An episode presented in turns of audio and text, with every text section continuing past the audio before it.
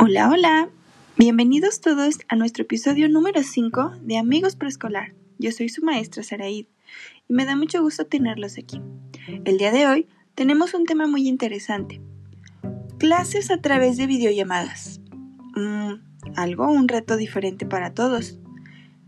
Bueno, a continuación les mostraré 5 dificultades comunes y cómo ayudar en esto. Bienvenidos.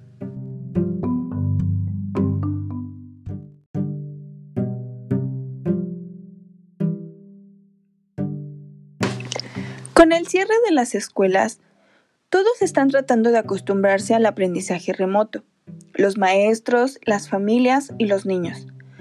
Gran parte de la educación a distancia incluyen tareas en las que los estudiantes lo hacen a su ritmo. Sin embargo, a veces incluyen lecciones en videos transmitidos en vivo que ocurren a determinada hora. Para ello se usan algunas herramientas de videoconferencias como Zoom, Meet, entre otras. Aquí una lección en video transmitida en vivo puede ser una manera excelente de que los estudiantes se mantengan en contacto con su clase. Pero este formato puede ser difícil para algunos, en especial para los niños que piensan y aprenden de manera diferente. Ayuda a que los estudiantes exploren las herramientas de videoconferencias con antelación y muestren cómo usar estas funciones claves, como el botón para prender el, micrófono o ponerlo en silencio. Esto lo hará sentir más cómodo al usar esta nueva herramienta a sus alumnos.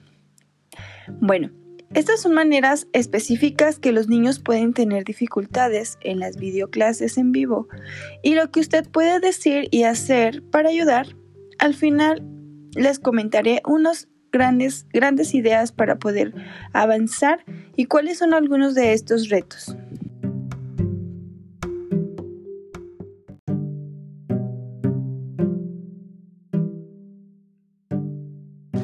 Número 1.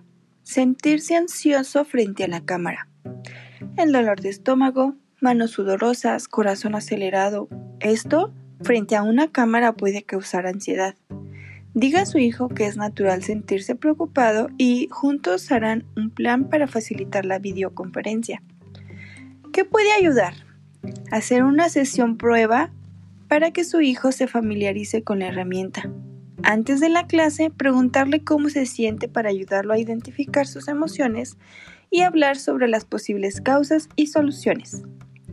Animarlo a hacer cinco respiraciones profundas antes de iniciar la sesión en vivo. Después de la clase, preguntarle cómo se siente y qué se podría hacer diferente para la próxima vez. Hablar sobre las situaciones que ha apropiado apagar la cámara.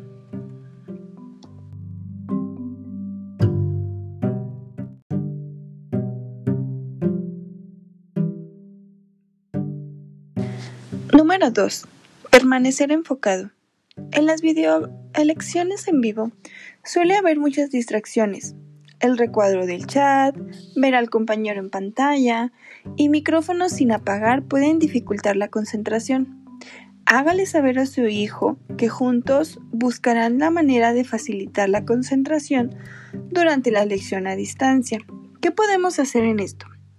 En ello podemos facilitar a su hijo reciba la clase en un lugar tranquilo y ordenado. Mostrar las distancias mm, para ver el video y ayudarlo a decir cuál es la opción lo que menos lo puede distraer. Hablar de las situaciones en las que es apropiado apagar la cámara o cerrar el recuadro del chat para ayudarlo a enfocarse a aprender nueva información. Se sugiere que Pruebe distintas opciones para sentarse como usar una silla diferente, sentarse junto a un adulto o incluso permanecer de pie. Hacerle saber que podrá descansar después de la lección.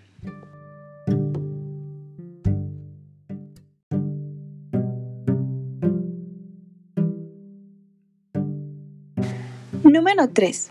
Seguir el ritmo de la clase. Puede que los estudiantes digan que el maestro está hablando demasiado rápido. Es posible que necesiten más tiempo para procesar lo que escuchan o para responder preguntas. Diga a su hijo que es importante que piense en lo que se está aprendiendo y que juntos encontrarán la manera de plantear preguntas y revisar la lección. ¿Qué podemos hacer? Asegurarnos de que su hijo sabe cómo prefieren los maestros que los estudiantes les hagan preguntas durante la lección. Enséñele cómo usar el recuadro de chat o cualquier función. Anímelo a anotar las preguntas que no pudo hacer durante la clase para que no se le olvide hacerlas luego. Ayúdele a obtener la grabación o transcripción de la lección para que pueda revisarla a su propio ritmo.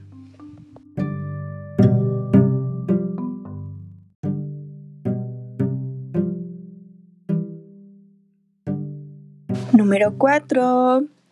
Manejar información sensorial pantallas brillantes, mensajes de chat, ruidos de fondo, mucha información sensorial. ¿Qué procesar durante esta videoclase en vivo?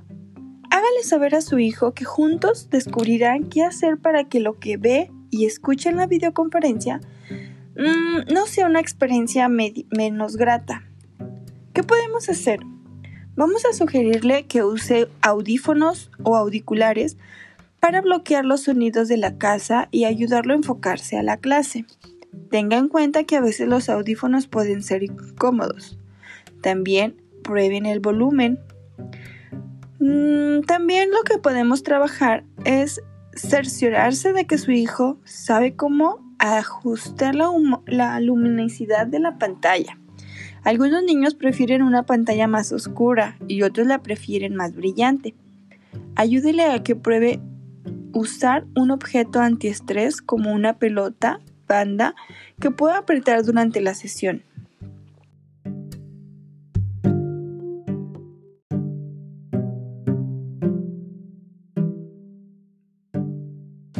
Punto número 5. Recordar puntos claves. Los niños pueden tener problemas para recordar lo sucedido en clase en video. Puede que digan cosas como no me acuerdo de qué hablamos o puede ser que queden atascados al hacer la tarea que les asignaron. Diga a su hijo que tome tiempo de acostumbrarse a la lección de video y que juntos encontrarán la mejor manera de aprender la lección. ¿Qué podemos hacer para ayudar?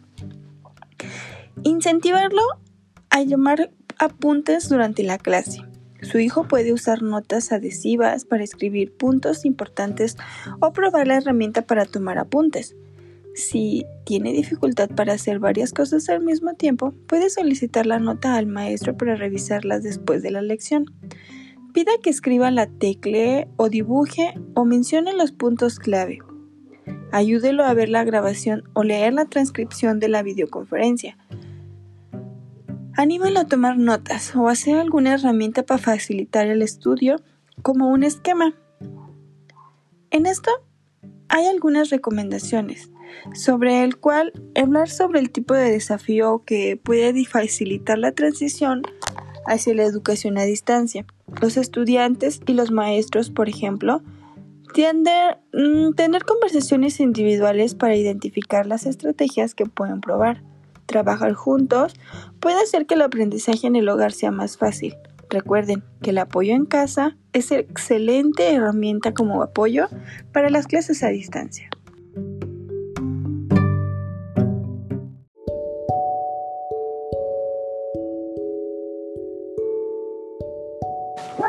Bueno, amiguitos, espero les haya interesado un poquito más este podcast al día de hoy. Solo para platicar y conversar sobre ello, quiero comentarles que los lunes serán Día de Maestros. Ese día compartiremos estrategias para docentes para trabajar en clase y algunas actividades que podamos implementar sobre nuestro grupo. Eh, los miércoles serán el día para papás. Habrán algunos tips de cómo ayudar a nuestros hijos en casa a trabajar y avanzar en sus aprendizajes, actividades de motricidad, actividades de fonológicas y muchas más.